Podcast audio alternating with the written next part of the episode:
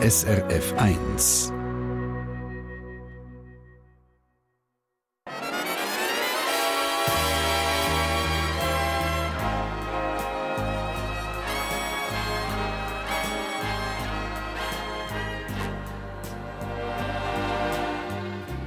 Persönlich.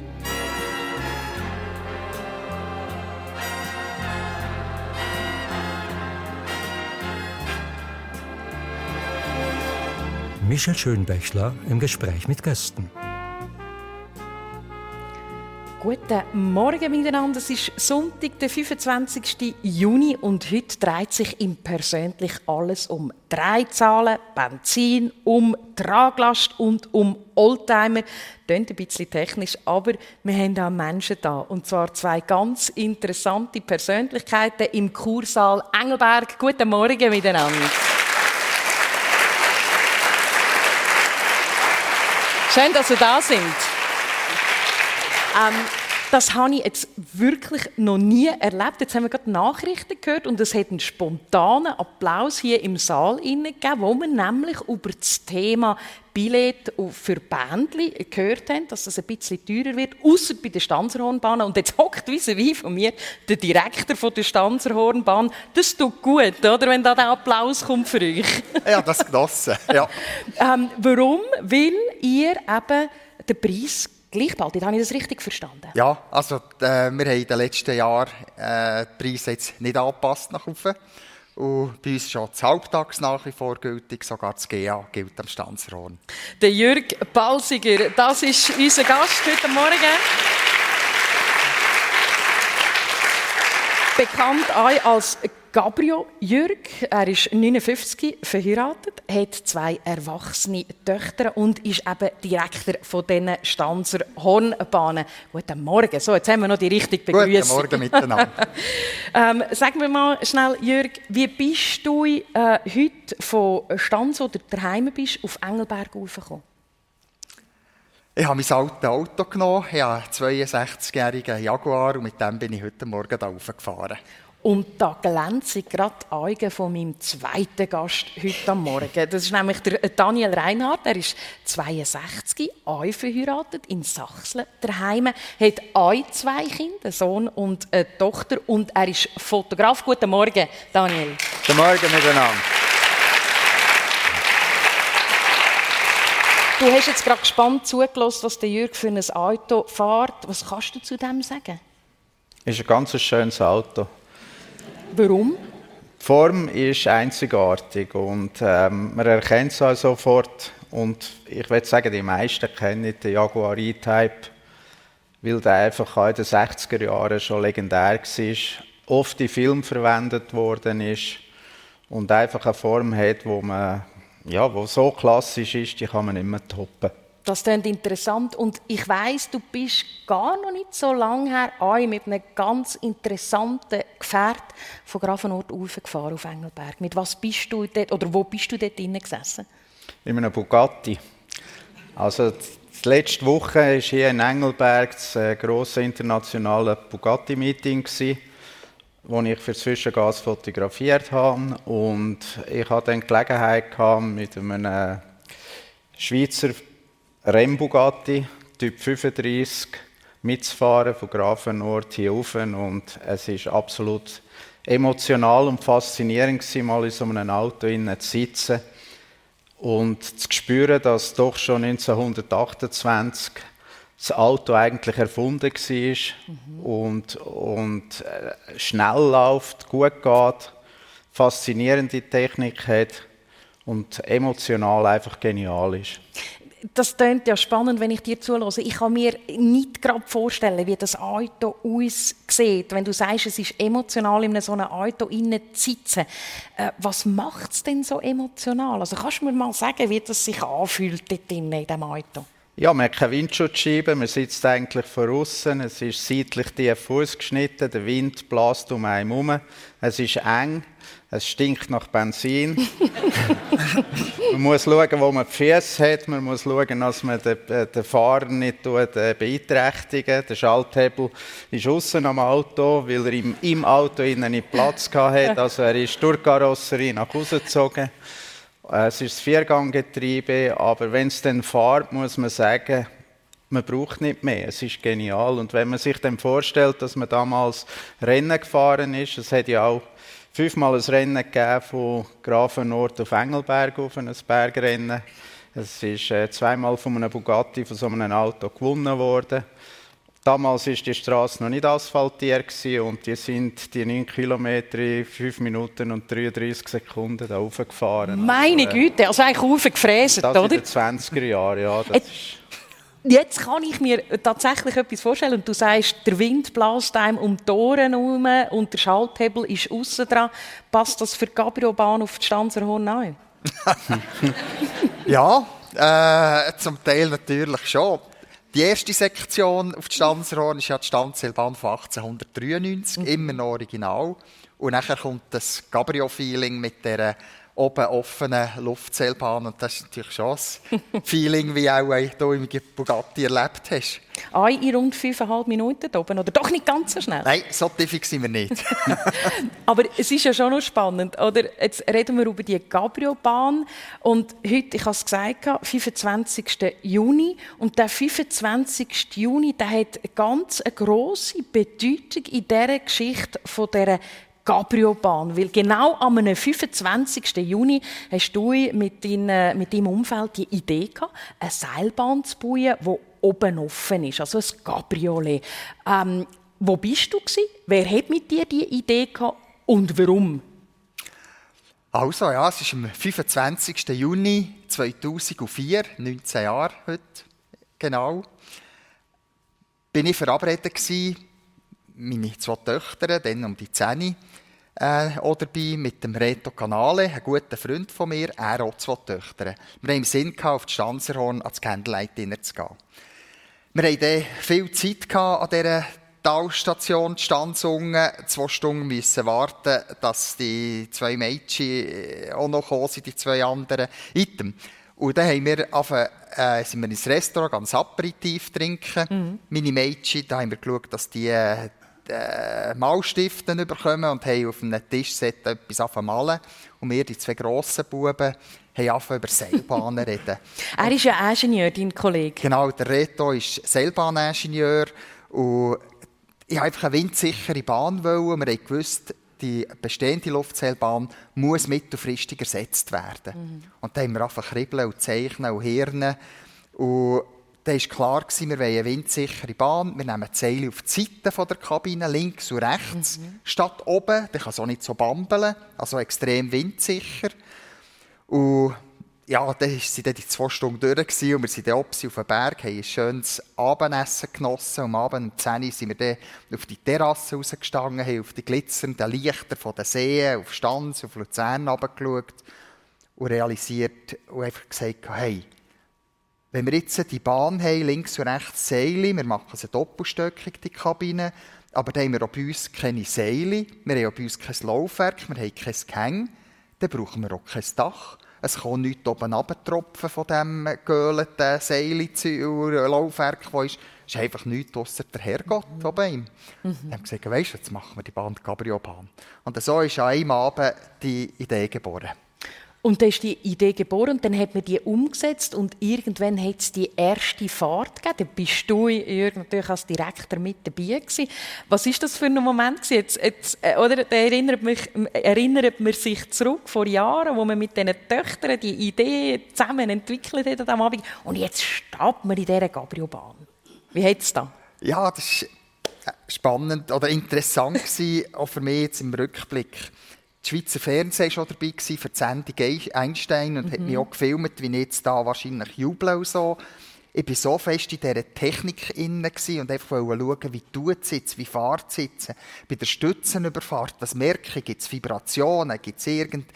Und ich war gar nicht im Juchzen und habe nicht zurückgedacht, als wir die Idee hatten. Ich war einfach fasziniert von der Technik. Dort und genossen und fasziniert von der Technik, Daniel.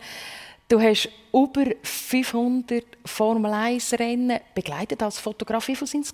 553. 553 und ich glaube auch bei dir ganz viel Faszination für die Technik. Was ist, was ist so faszinierend an einem schnellen Auto, der zack durch ist und man hat es eigentlich schon, schon nicht mehr gesehen, bevor man es gesehen hat?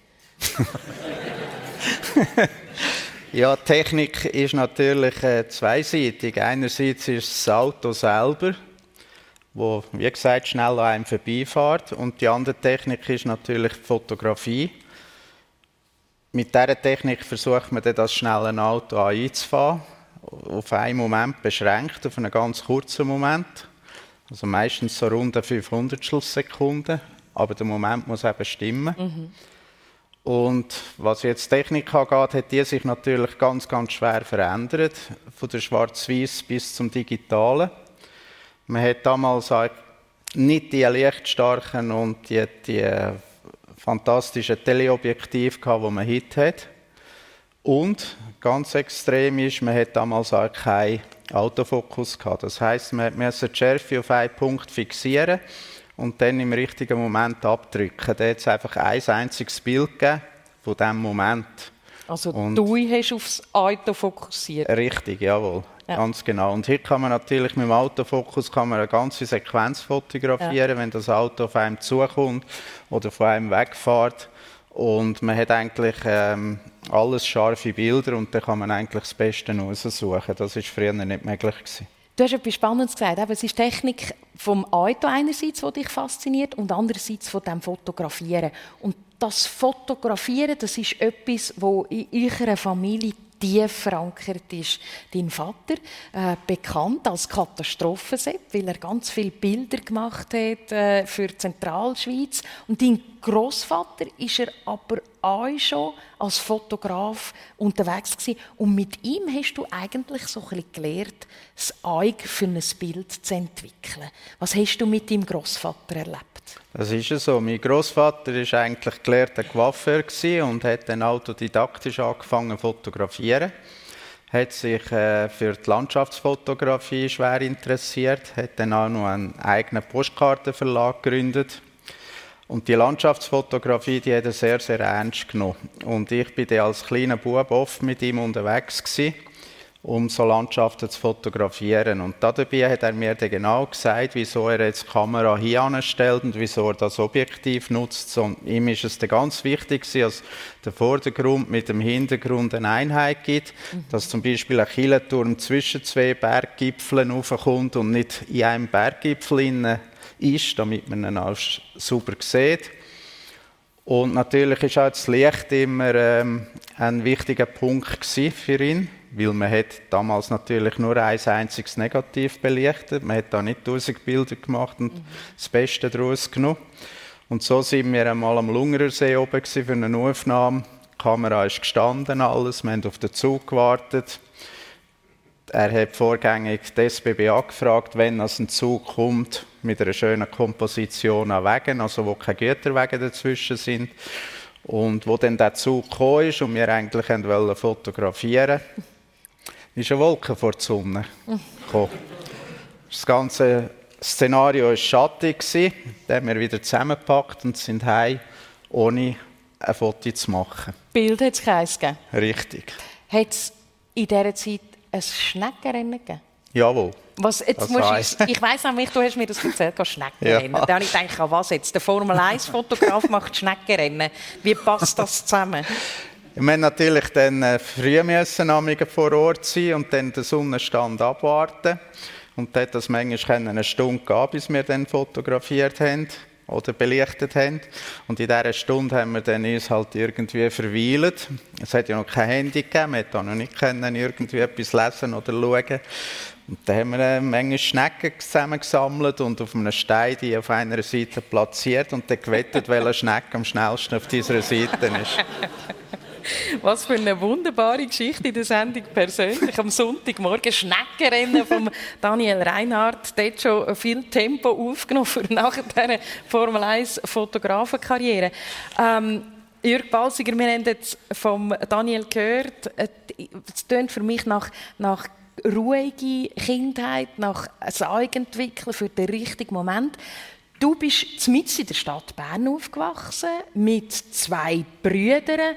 Ich glaube, in einem Haus, wo es viel, viel mehr wie ein Ameisennest war. Viel Bewegung drin.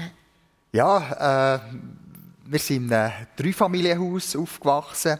In der untersten Wohnung waren unsere Großeltern. In der mittleren Wohnung da waren die Eltern. Da war auch die Küche und das Wohnzimmer. Und der oberste Stock hatten wir drei Gielen. Und darum, äh, dort ist viel gegangen in diesem obersten Stock. Da sind ja viele Partys stattgefunden. und ja, drei Gielen, das ist auch wild zu und her gegangen. Mhm. Dein Vater Lehrer, deine Mutter im, ähm, im medizinischen Bereich tätig und Stadträtin. Was hast du von deinen Eltern, welche Werte hast du mitgenommen? Also Familienwert habe ich sicher dürfen mitnehmen und irgendwie äh, was ist das? Das äh, Freundliche, das ein äh, Wohlwollende und einfach jetzt erst ja immer das Gute voraussetzen, das Gute annehmen. Das habe ich sicher vom Elternhaus dürfen mitnehmen. Mhm. Und das Interessante ist ja, du bist ja dann äh, in einen technischen Beruf hineingegangen, oder? Du hast diesen Weg gewählt, fest an Kopfarbeit, an technisch, aber gleich an der Umgang mit Menschen. Ähm, du hast die Lehre gemacht innerhalb von der SBB. Was sind deine Aufgaben denn zumals? Also der Beruf war nicht wirklich technisch. Ja. Das war die Ausbildung zum Betriebsdisponent. Also vorher hat es noch Stationsbeamte geheissen. Und da ist es darum gegangen, der ganze Billetverkauf, die Billetkenntnis, Tarife zum einen. Da war es aber auch Güterverkehr von Lade, äh, Lade, Wagenladungen über Brieftuben, die man für die Schweizer Armee auch irgendwo her hat ah, verschickt oh und dann fliegen äh, Das hat dazu gehört. Und das war aber auch der Fahrdienst. Das heisst, Signal weichen und einfach den ganzen Zugverkehr regeln. Diese Lehre habe ich gemacht. Aber da hat man nicht einfach ein Knöpfchen gedrückt und die Weiche ist gestellt, so wie heute, oder? Bei gewissen Bahnhöfen war es sehr modern mit diesen ja. Knöpfchen. Aber bei gewissen Bahnhöfen waren das wirklich mechanische Hebel, die entweder über Gestänge oder über einen Seilzug an eine Weiche angehängt waren und wo man schon ein bisschen musste wissen, einfach auch das Gespür haben, das technische Feeling, wie das mit dem Seilzug geht. Zum Beispiel, wenn man Weich wollte stellen, hat man am Anfang einfach richtig mit viel Kraft müssen das Ding in Bewegung bringen und dann ist dann wie von selber noch reingeflutscht, der Hebel. Das war schön. Gewesen. Also, das hat mich auch das Technische hat mich dort schon an diesen Stellwerk fasziniert. Aber doch schon ein bisschen das Technische reinkommen. Ich stelle mir vor, das, das war etwa vor rund 40 Jahren, gewesen, wo du deine Ausbildung gemacht ja. hast. Wie hat man denn Billett verkauft? Also, heute eben, geht man schnell aufs App, gibt ein und dann geht man von A nach B. Äh, wie hast du die, die Reise organisiert? Also dann hat man natürlich die Kartonbillette gehabt, die klassische Edmondsonsches System heisst das richtig. Und bei kleineren Bahnhöfen hat man einfach vordruckt. Ja, genau. ja, der, der, Daniel nimmt jetzt gerade zwei so Kartonbillette raus, weil die sind auch die Billette, die wir heute noch auf die Stanzerhorn raufkommen. Genau, wir haben die immer noch am Stanzerhorn. Mhm. Und dann die Bahnhöfe, die haben die vordruckt, die mhm. Billette. Und die, die man nicht vordruckt hatte, hat man von Hang müssen schreiben, der aber auf ein Blöckchen. Und bei grossen Bahnhöfen hat man eine Billetdruckmaschine gehabt, wo man das Klischee hat müssen drin haben, verschiedene Knöpfe drücken und nachher ein leeres Billett reinhaben und dann ist das Druck unten rausgekommen. Und du hast dann ausgerechnet, wie, wie teuer das die Reise ist. Ich sage jetzt, wo bist du gewesen? Ich habe mir aufgeschrieben, Lenk hast, äh, du einiges geschafft. Leuk. Leuk, Entschuldigung. Wallis, ja. Leuk. Ähm, also von Leuk und nachher ein Billett am Bodensee auf, hast du nachher akribisch ausgerechnet? Genau, da hat man die Kilometer zusammengezählt, die das sind und dann ah. auf die Tabelle geschaut, gibt der Preis. tönt nach, nach strenger, nach, nach Arbeit, wo, wo sehr intensiv ist. Und du hast mir gesagt, der Billetschalter hat ja einen ganz speziellen Namen gehabt. Ja, das hat mich dann als Lehrling äh, und auch später haben das so nicht einen schönen Namen gefunden. Das hat Einnehmerei geheissen. Einnehmerei. Und das ist so wie Abzockerei für mich. ja, das soll es natürlich nicht sein. Aber ist logisch, dort haben wir die Billett gekauft und dann entsprechend äh, die Reisekosten eingenommen. Daniel, du hast von dem Schneckenrennen erzählt, das du mit deinem Großvater gemacht hast. Ich habe äh, einmal nur gelesen, äh, dass du als Kind einmal zum Psychologen müssen, man hätte dich müssen abklären wegen einem Bild. was, ist, was ist das für eine Geschichte? Und ja. was ist rausgekommen? Es war im Kindergarten. äh, wir hatten dort eine Nonne, die uns den Kindergarten gegeben hat. Und die hat dann irgendwann das Gefühl gehabt, mit dem Dani da, mit dem stimmt etwas nicht, weil der zeichnet nie farbig, der nimmt nur immer das Bleistift oder einen Schwarzstift und macht nur, äh, wie gesagt, mit schwarzer Farbe aufs weiße Papier sein Bild, aber nie bunt. Und da kann etwas nicht sein, der hat einen psychischen Schaden. Und so bin ich dann äh, beim Psychologen gelandet ich muss dazu sagen, vieles sind natürlich dann Rennauto da drauf, also so richtige Kinderzeichnungen mit Rennauto und irgendein Rennauto hat einmal ein Rad abgehauen oder so und ähm, ja, es hat einfach dazugehört. Und das hat der Schwester gar nicht gefallen. Und beim Psychologen ist dann nach langem rausgekommen, dass das Schwarz-Weiß, weil ich ja immer von meinem Vater dann die schwarz-weißen Rennbilder gesehen habe, daheim rumliegen, vor allem nach dem Rennen am Montag oder am Dienstag, ähm, habe ich natürlich die Bilder begeistert angeschaut. die sind immer schwarz-weiß Somit hat es für mich auf einem Blatt einfach gar nie äh, Farbe gegeben, sondern ich habe einfach schwarz-weiß im Kopf gehabt. Und so habe ich dann auch nie bunt gemalt. Und vielleicht muss man auch noch sagen, oder ich habe so ein Bild angesehen, da sieht man noch so ein Figürchen nebendran am Boden liegen. Ja. Ähm, kann das, also einfach noch, um das ein bisschen zu präzisieren, warum das man dich dann geschickt hat. Kann es auch damit zu tun haben, ähm, dass du genau so eine Szene bei deinem allerersten Rennen siehst, wo du, wo du das Rennen geschaut hast von Gravenort auf Engelberg aus, wo so eine Seite halt eben, ich sage jetzt mal, nicht auf der Straße geblieben ist. Richtig. Ich bin 1965 mit fünfjährigen hat mich der Vater zuerst mal an ein Autorennen mitgenommen. Das ist das Bergrennen von Grafenort auf Engelberg Und in der ähm, ersten Spitzkehre hat er fotografiert und er hat mich im Zuschauerraum platziert und gesagt, da bleibst du jetzt einfach und schaust, bis ich dich wieder abhole. Und er ist auf die Innenseite fotografieren. Und irgendwann ist der Werner Biedermann, nicht geheißen, Zürcher Amateurrennfahrer mit seinem 250 LM Ferrari unten raufgekommen und hat sich da ein bisschen verbremst und vertan und ist dann eine Böschung durchabgekugelt. Und ich natürlich, hat mich dann natürlich fasziniert und begeistert und ich bin einfach losgesprungen zum Vater rüber, über die Rennstrecke rüber zum Vater und komm, wir können schauen, wir können fotografieren und ähm, das hat dann ein bisschen, äh, ein bisschen Disput mit den Streckenposten. Die sind dann nicht so begeistert und haben dem Vater gesagt, du kannst nicht zu deinem Sohn schauen. Und, ja. Fünfjährigen auf der Rennstrecke richtig, ist und nachher richtig. Bilder malen mit Menschen, die nicht dran liegen.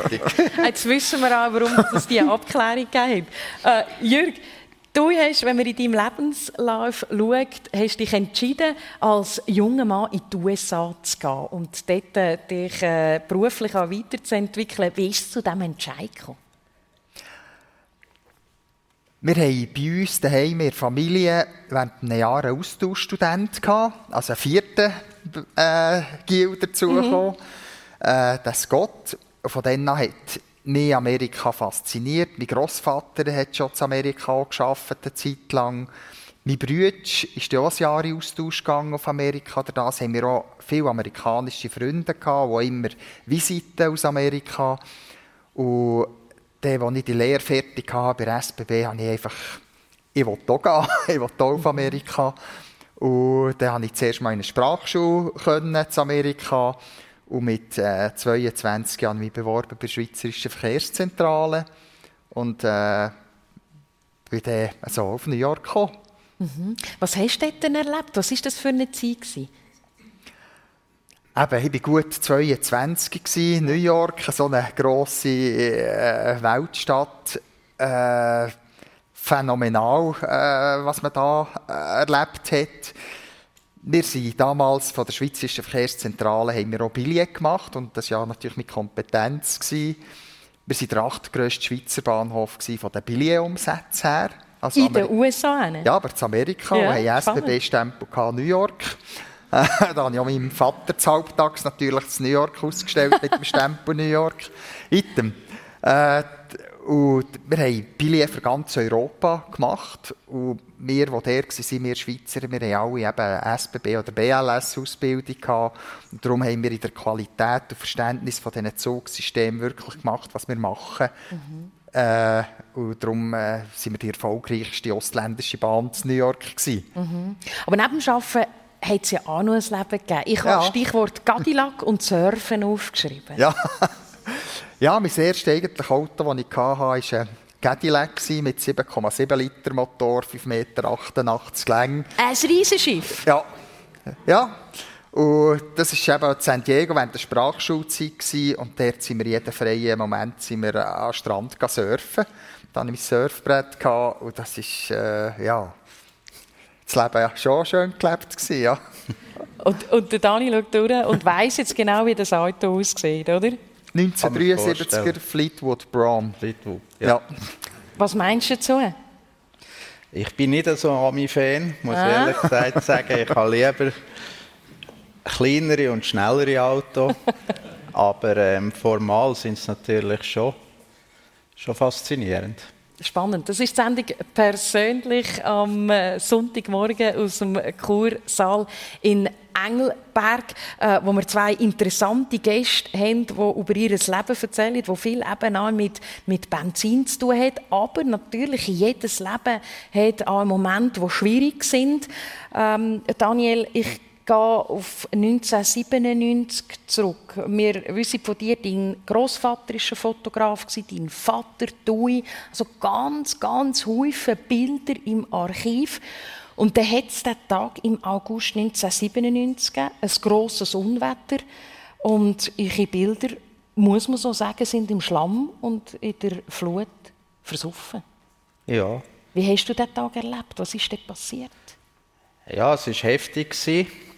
Es war der 15. August 1997, wo der unser Dorfbach durchs Dorf durchgekommen ist, nicht mehr im Bachbett geblieben ist und eigentlich das Dorf so ziemlich vernichtet hat auf einen Schlag.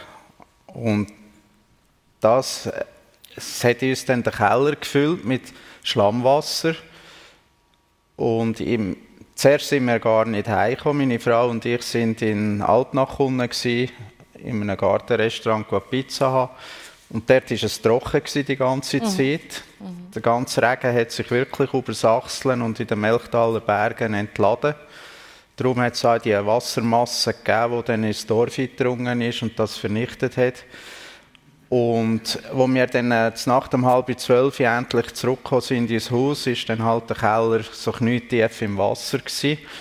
Und alle Sachen, die in Bodennähe gelagert sind, die hat es dann halt mit Schlammwasser äh, gefüllt. Mhm. Und dann haben wir in dieser Nacht einfach nur noch können, äh, das Trocknen vom Nassen und vom Feuchten trennen, also drei, drei Häufen machen. Und Kodak hat mir am anderen Morgen gesagt, ich soll die nassen Sachen eingefrieren. Dann können wir das äh, nachher reinigen wir haben das alles zusammen in Plastikcontainer da, sind mit diesen Sachen auf Luzern in ein Kühlhaus, haben es dort mit Wasser gefüllt und dann eingefroren. Aber als ich die angefangen habe reinigen, ist dann eigentlich, sind dann nur noch Klarsichtfolien übrig geblieben. Also die fotografische Emulsion, die hat das, das, das Säure, die Säure von dem Schlamm hat das zerfressen. Mhm. Also nach, nach ein, zwei Container äh, haben wir müssen den Rest dann einfach äh, wirklich wegrühren, weil es hat auch keinen Sinn gemacht, da Wochen oder Monate oder gar Jahre lang da zu waschen und zu putzen. Es war natürlich traurig oder schade, mhm. weil doch halt viele Sachen verloren gegangen sind. Der Vorteil in der Geschichte ist, was mich angeht, ich habe diese Sachen gar nie voran gesehen. Oder das meiste nie gesehen, weil ähm, ich habe eigentlich damals nie ein Archiv durchgeschaut, weil ich allein Motorsportaufnahmen rund eine Million. Dann kommt noch... Bilder? Bilder, jawohl. Dann kommen noch die ganzen Sachen von meinem Vater und vom Großvater, was Landschaft und Action im Kanton und um den Kanton herum betrifft, noch dazu. Also es sind drei Räume voll Archivaufnahmen. Äh, mhm. Und die habe ich eigentlich gar nie, bis dahin gar nie gesehen. Und darum weiß ich auch nicht, was genau vernichtet worden ist. Mhm. Nachher äh, habe ich aber gedacht, jetzt einfach alles wieder zurückräumen und, und, und wieder nicht wissen, was ich habe, ist auch blöd.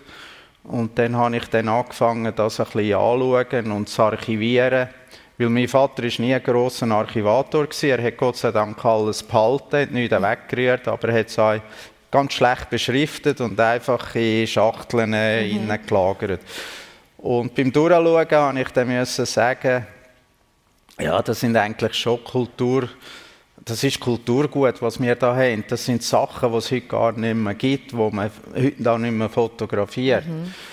Und eigentlich müssen wir darüber etwas machen. Und weil kurz darauf aber mein Vater dann 70 geworden ist, habe ich gedacht, jetzt könnte ich ihm zum 70. Geburtstag ein Buch machen. Und das ist dann das Buch Katastrophensepp geworden. Äh, wo dann äh, natürlich medial und so auch ein bisschen Wellen geschlagen hat, überall ein bisschen gezeigt worden ist. Und das ist dann der Grund, gewesen, dass auch mein Vater vor 20, 20 Jahren Jahr ihm persönlich schon gekommen ist. Also Vater und Sohn, beide mal im Persönlich. Ich glaube, das haben wir bis jetzt noch nie gehabt. Also müssen wir weit zurückgehen im Archiv. Interessant, beide mal einmal bei unserer Sendung auf SRF 1 sind. Ich, dann, ähm, Jörg, ich möchte noch schnell deine Lebensgeschichte weiterzeichnen. Stadt Bern aufgewachsen, dann Praktikum in San Diego, nachher bist du in New York gewesen, du bist in Düsseldorf gewesen, du bist in ganz grossen Städten und hast geschafft. Und irgendwann, vor etwa 26 Jahren, bist du in Stanz gelandet. Ähm, Im kleinen, beschaulichen Stanz. Was hat dich gereizt, dort als Direktor der Stanzer Hornbahn anzufangen? Stanzer Hornbahn? ja.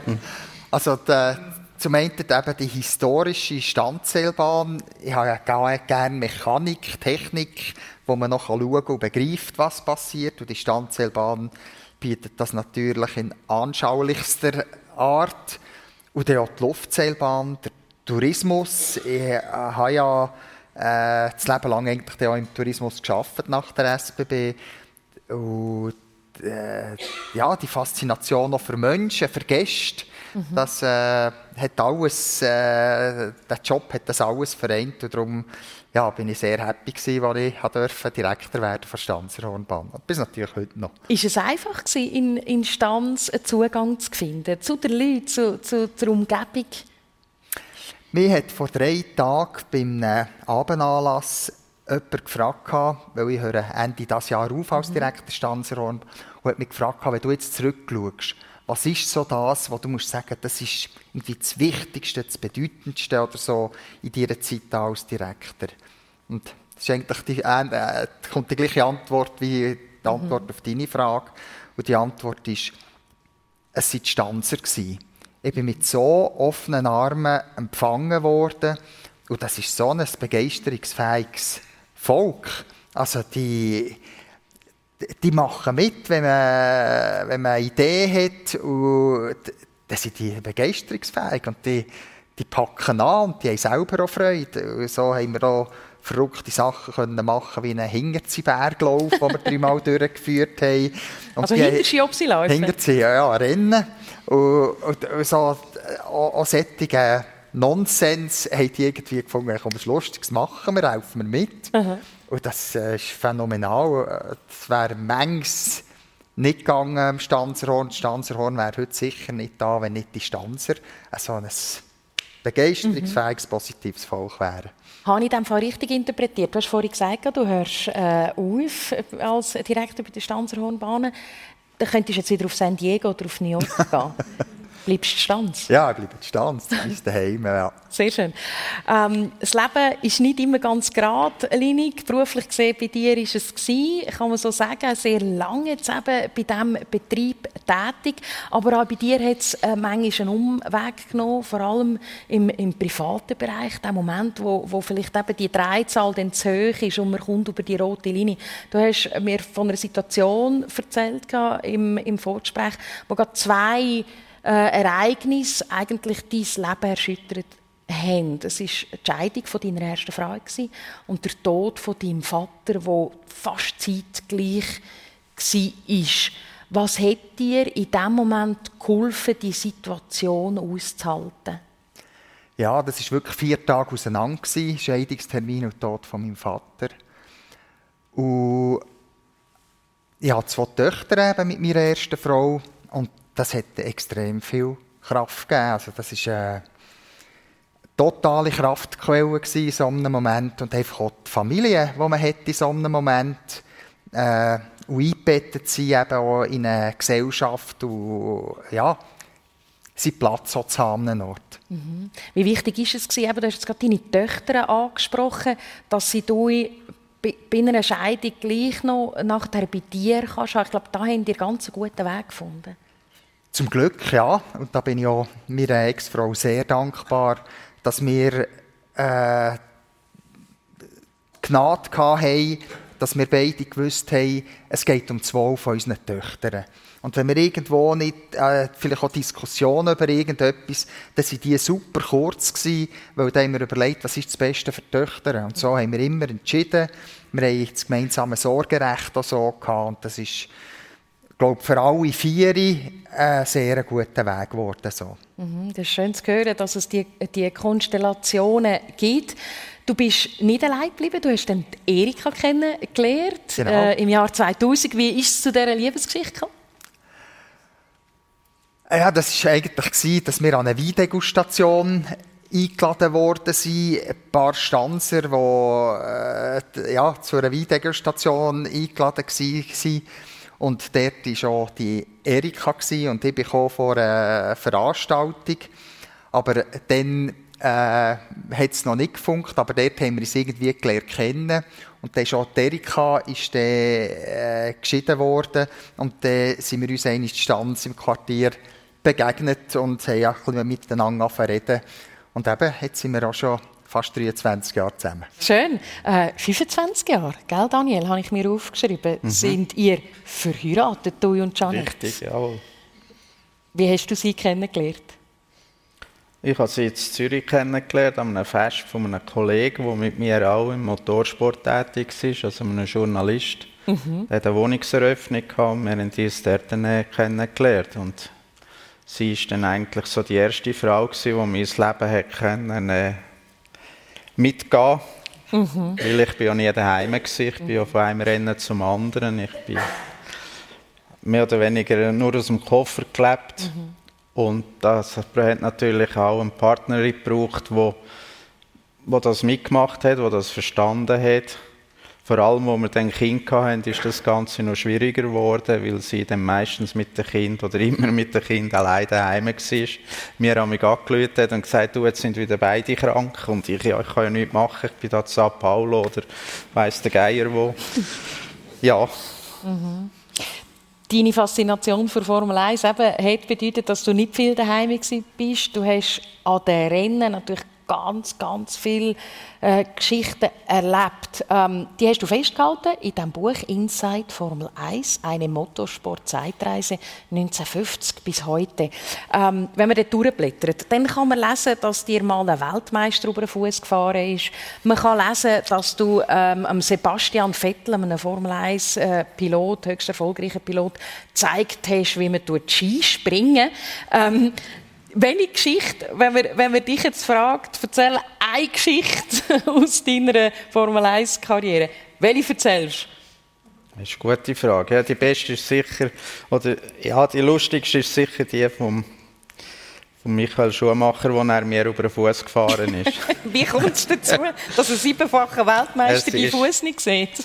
Nein, es war in der Startaufstellung. Ich habe für Williams BMW damals fotografiert und habe eigentlich den Bruder von Michael im Fokus gehabt, bevor sie im Auto am Boden knüllen, also ein, ein Bein so ein bisschen hinten rausgestreckt beim Knüllen und, und habe den, den Ralf Schumacher fotografiert. Und der Michael fährt auf seinen Startplatz und muss dort dann ziemlich eng an mir vorbei. Ich habe das nicht gesehen und er hat mit dem linken Hinterrad hat er dann mich meinen Fuß überrollt. Und er hat das auch gemerkt, weil das Auto hat dann natürlich ein Höpperli gemacht und er ist dann ausgestiegen und ist dann schauen und äh, sagt dann so zu mir, oh, es tut mir jetzt leid, dass ich dich verwünscht habe, ich habe schon die Hoffnung gehabt, ich habe einen von diesen Paparazzis.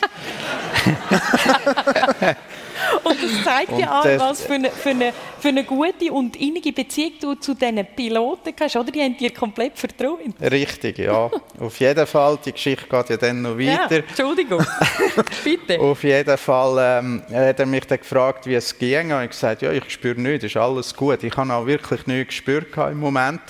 Das ist am äh, Ostersonntag ist das Rennen gewesen, am Sonntagabend sind wir dann retour geflogen am Flughafen in Heathrow, London, habe ich dann langsam gespürt, dass etwas doch ein bisschen wehtut. Mm. Und am anderen Morgen, das war der Ostermändig, hatte ich dann einen ziemlichen Klumpenfuß und es hat satanisch wehgetan. Ich eigentlich nicht mehr auf den Fuß stehen. Und habe dann gedacht, jetzt muss ich gleich zum Doktor. Und da mein Hausarzt dann natürlich an diesem Ostermäntig nicht geschafft hat, musste ich zu einem Notfallarzt der da Wochenenddienst hatte.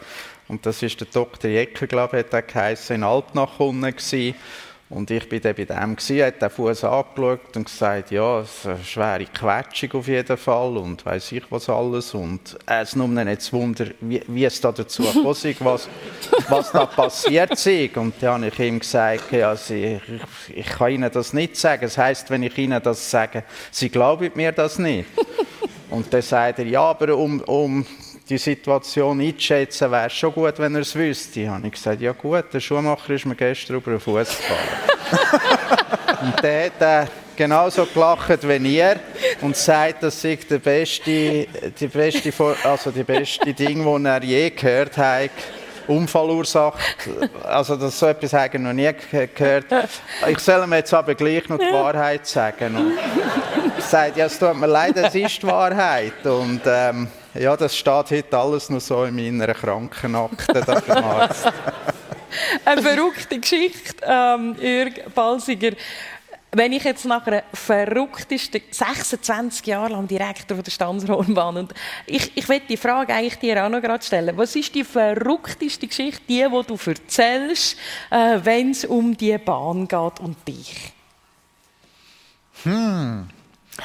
Also für mich ist es, äh, es sind zwei Geschichten, aber äh, nicht, nicht, nicht so eine isolierte Geschichte, aber sonst zwei Themen. Also etwas, was mich sehr freut, ist, dass die Stanzerhorn ein freundlicher Berg ist mhm. und dass wir so begeisterte Mitarbeitende haben, die ja, die Menschen gerne haben, die Gäste gerne also haben. keine so, Einnehmerei. Ja, genau. ja. Das ist äh, das eine. Mhm. Und das andere ist die Gabriel-Geschichte, dass es möglich war, ein Bändchen äh, zu realisieren, was es vorher noch nie gibt in dieser Art. Mhm. Und alle die Leute irgendwie ins Boot bringen. Und da hat es ja ganz viele äh, Kreise von Leuten gebraucht, die irgendwo haben gesagt haben, okay, das machen wir. Und am Anfang haben natürlich nicht alle gejohlt und gesagt, hey, super, das machen wir. Ich habe manchmal gehört, wenn es eine gute Idee wäre, dann hat es schon längstens einen gemacht. Mhm. Und das, ja, war schwierig gewesen. und die Bahn ist damals so budgetiert, 7 Millionen teurer als eine gewöhnliche Luftseilbahn, für eine Bahn, die es noch gar nicht gibt und man gar nicht weiß, ob sie läuft und so. Mhm. Aber schlussendlich ist das gut geraten. Und einfach, das ist auch, bei, wenn ich auf mein Berufsleben zurückschaue, das sind alles irgendwie People Stories. Also alles hat immer mit Menschen zusammengehangen mhm. und mit begeisterten Menschen, mit verschiedensten Kompetenzen, die zusammengekommen sind, aber alles gute Menschen. Und plötzlich hat etwas richtig Fahrt können aufnehmen. Mhm. Wenn ich dir so zuhöre, dann nimmt mich Wunder, wie schwierig wird es, das loszulassen, wenn du dich zurückziehst als Direktor? Wenn ich jetzt in meine Agenda schaue und sehe, was da alles durchgetaktet ist und so, und jetzt tue ich alle die geschäftlichen Termine wegdenken. Ah, also das gibt ja Energie und Kraft und Freude und auf das freue ich mich total. Was wirst du vermissen? Ich habe es ja alles immer noch in mir drin, ich habe es ja alles erlebt. Also ich glaube gar nicht, dass das wieder vermissen, sondern sehr dankbar zurückschauen und ich glaube nicht, dass ich es wirklich werden vermissen. Mhm. Und bis dahin bleibt ja auch noch ein bisschen Zeit. Ihr habt noch ganz interessante Sachen vor auf dem Stanzhorn. Ich meine, wir haben jetzt über Auto geredet, wir haben über Seilbahnen geredet. Äh, wenn ich mir jetzt noch so einen Motor vorstelle, dann könnte der auch in der Luft oben sein, also irgendetwas, das fliegt. Und äh, ich komme zu dir, Daniel, weil ähm, ein Motor, der fliegt, ein Motor, der fährt, da, da hast du auch noch ganz eine interessante Geschichte auf Lager, wo, wo, wo, man, wo ich eigentlich noch gerne von dir erzählen würde. Stichwort Flüger und Auto. Ja, ich hatte mal den Auftrag von der Schweizer Illustrierten Porsche Carrera GT zu fotografieren mit einem Hunter-Kampfjet. Und ich habe mir das gerade so vorgestellt, dass das noch schwierig könnte werden, weil meine Bildvorstellung ist natürlich das Auto, das unten auf der Straße steht und der Flüger, der ganz knapp über das Auto fliegt. Die Überflughöhe von Flüger sind 12 Meter, ist mir gesagt worden. Das heißt, man hat unten das Auto und weit oben der kleine Flüger. Mhm. Auf dem Foto ist das einfach keine Dynamik und langweilig und uninteressant. Ich habe den Auftrag gleich angenommen. Wir sind dann äh, auf St. Stephan, auf dem Flugplatz. Dort ist der Hunter-Pilot zu mir gekommen und hat gesagt, ja und Dani, was willst du jetzt oder was ist deine Vorstellung? Und ich habe ihm gesagt, los, wir stellen, also ich will am liebsten den Porsche auf die Landebahn stellen und du fliegst einfach so knapp wie möglich mit dem Hunter da drüber und ich fotografiere das. Und er sagt zu mir, ich bin natürlich davon ausgegangen, also er sagt, das kannst du vergessen, das können wir nicht machen, wir machen nur Standbilder oder schon etwas, aber äh, mit drüber fliegen, das geht gar nicht. Dann sagt er mir, ja, machen wir. Einfach zwei Bedingungen. Du kannst das Auto nicht in die Mitte der Landebahn stellen, weil ich brauche Platz, falls ich müsste landen und draufsetzen, dass ich nicht über das Auto überfliege oder kiehe. Das ist das Erste. Und das Zweite ist, äh, ich kann das Fahrwerk nicht drinnen behalten, ich muss das Fahrwerk ausfahren wegen der, weil wir so knapp über dem Boden sind, äh, sonst macht der Flüger da Fehlmeldungen. Und ich habe gesagt, ja, da, da habe ich kein Problem damit. Auf jeden Fall ist er dann gestartet mit dem Flüger und hat dann auf der Luft oben gewartet, also eine Runde gedreht und wir haben unten ein Auto angestellt. Ich bin vor dem Auto am Boden gelegen und dann hat der Kollege vom Pilot hat dann über Funk ihm berichtet, wir sind jetzt unten parat, er kann kommen. Dann habe ich ihn gesehen, wenn er hinten runtersticht. Ich habe nur einen Versuch gehabt, weil ähm, es wäre zu teuer gekommen, da nochmal eine Runde mehr zu fliegen. Äh, das Wetter war katastrophal, gewesen, es hat geregnet. Aber wir müssen es machen. Auf jeden Fall, ich liege vor dem Auto und der zieht sticht hinten runter mit dem Flüger und der Kollege von ihm, der über Funk in Verbindung ist mit ihm, mhm. fährt plötzlich an und sagt, oh shit, oh nein, boah, oh, das kommt nicht gut, oh, ist der tief und weiss ich was, hat er gesagt und ich habe einfach nur mich konzentriert, dass sich irgendetwas hinter dem Auto anfangen zu bewegen. Dann habe ich gewusst, jetzt kommt der Flüger. in dem Moment, wo ich äh, die Bewegung wahrgenommen habe, habe ich die Kamera laufen lassen und habe das fotografiert. Und das hat dann ein äh, wirklich affengeiles Bild gegeben, wie der Flüger über das Auto rüberkommt. Zack, Foto gemacht. Du hast noch fast ein Foto Problem bekommen damit. Ja, es ist dann, äh, man darf es ja heute erzählen, weil das sind gut 20 Jahre seitdem. Aber auf jeden Fall bin ich dann bereits, also das Bild ist dann auf der Titelseite vom Auto extra von der mhm. Schweizer Illustrierten gross gekommen. Und ich bin dann bereits in Japan am Formel 1 Rennen gewesen, wo am Morgen um drei das Telefon schellt und ein, sagen wir jetzt ein Herr Müller dran ist und mir da zu dem Bild gratuliert und es ist ein Wahnsinn und gesagt, genial aus und es wurde ein Wunder, wie ich das Bild gemacht habe. Mhm.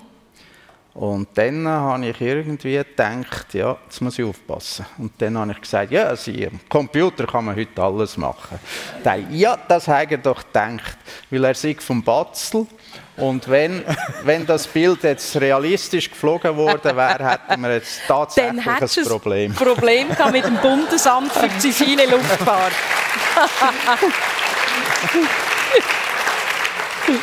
Jürg, Flüger Stanzerhorn gleich im Programm. Genau.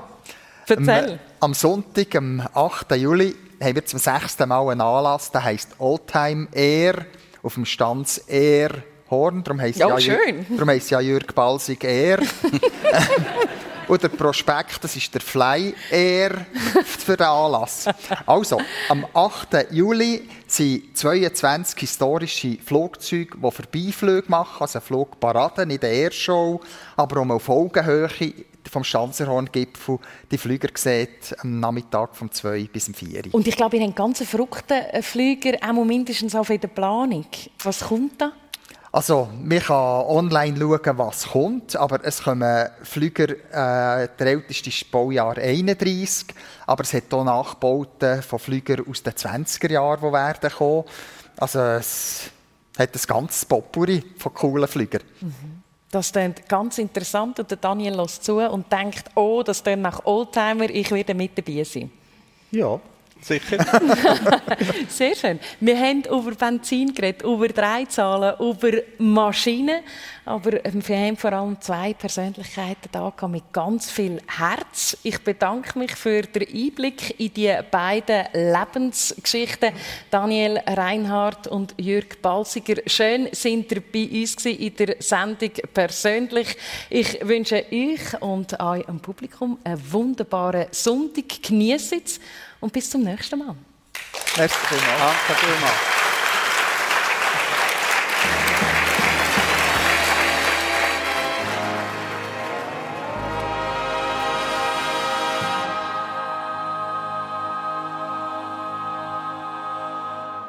Michelle Schönbächler im Gespräch mit ihren Gästen, dem Direktor von der Stanzer Hornbahnen, Jürg Balsiger und dem Fotografen Daniel Reinhardt. Sie haben sich getroffen im Kursaal Engelberg. Für Technik verantwortlich sind sie Svenja Bormann und Martin Zech. Und wenn Sie jetzt mit drin eingeschaltet haben und finden, schade, einen Teil vom Gespräch verpasst, das Ganze in voller Pracht gibt es heute Abend ab 10 Uhr auf SRF 1 oder dann jederzeit zum Nachlesen, wenn immer Sie Lust haben, auf srf1.ch persönlich. Und am nächsten Sonntag, am 2. Juli, empfängt dann der Dani Vorler seine Gäste. Das sind Fernsehmoderatorin Patricia Boser und der Unternehmer und Profi-Görler Alan Frey. Und zwar empfängt er seine Gäste in der Kinobar Leutzinger in Rapperswil-Jona.